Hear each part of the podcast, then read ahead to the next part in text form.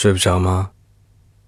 没有关系，吉祥君念个故事给你听吧。那是春子正式失恋后的第二天，我们去经常玩的溜冰场，他说在那里可以放松一些。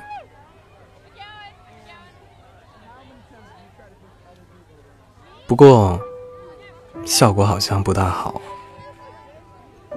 我望着他的背影，在溜冰场不断明灭的灯光里，他像唯一一条被扔上岸来的鱼。他的同类在他左右自由的穿梭，他愣神的看着，有点无助。他没有挣扎，或许从一开始他就放弃了挣扎。那时候，我不明白为什么一个三十岁的成年人会这么痴迷于溜冰场、网吧、打鱼游戏机，更不理解为什么他会对那个女孩子恋恋不忘。所以这个故事应该会很长。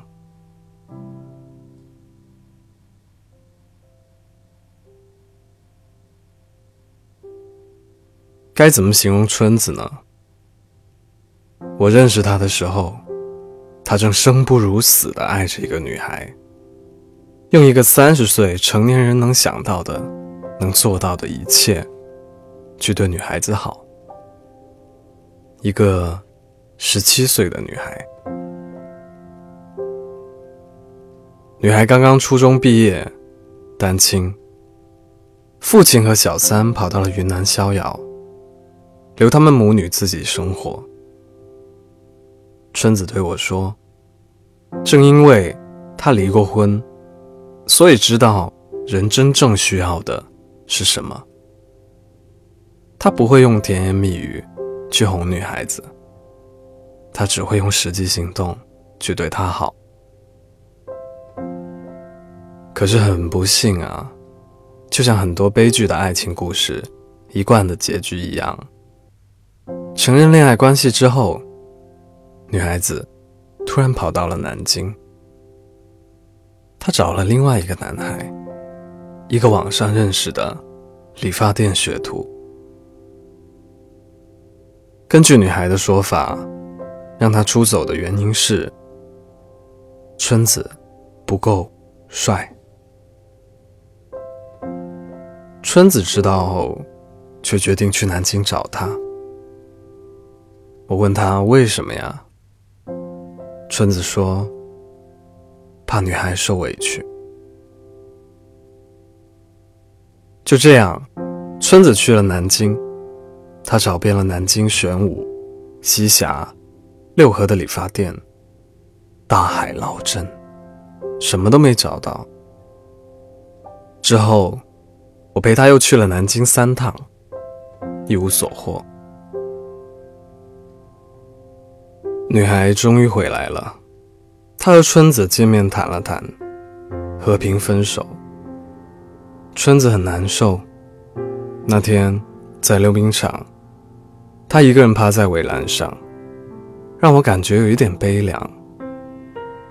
我想起春子以前离婚的时候，白天睡觉，晚上失眠，也很孤独。人有时候经历不一样，但孤独的感觉是一样的。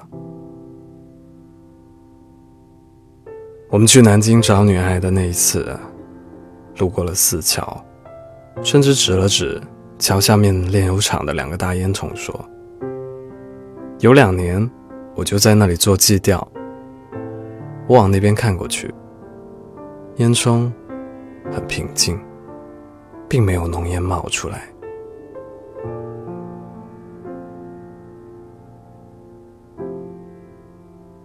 春子说：“他从十五岁开始就到船上，成天除了看小说，就是打游戏。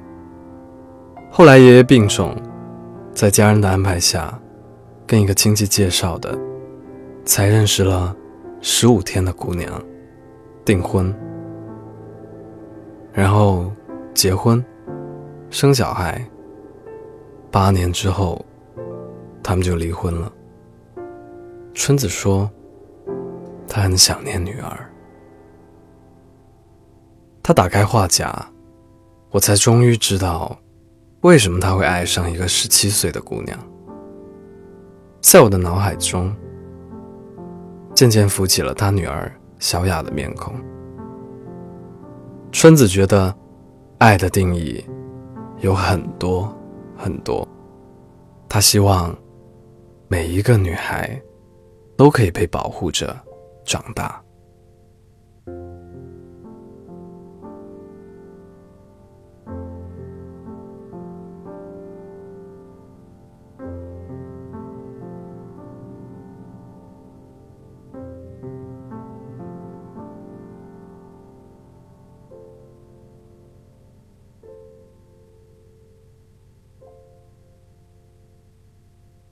不要独自在深夜里流浪，你还有我。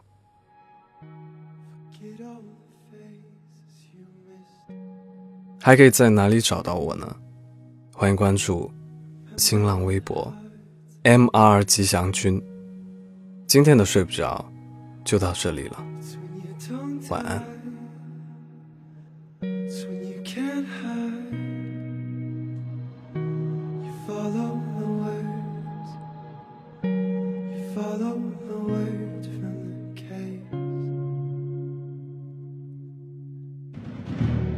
Settle the bets from your change. Unbuckle the belt, it's your pain. It's at the slack tide, but when you can't cry, you follow the words.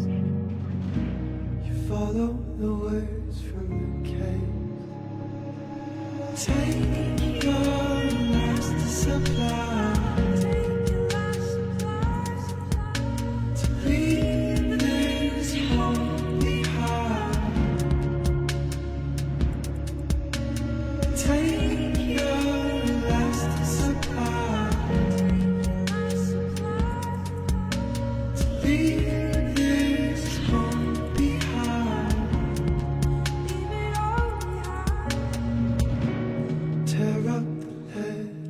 saved from all out astray. It's from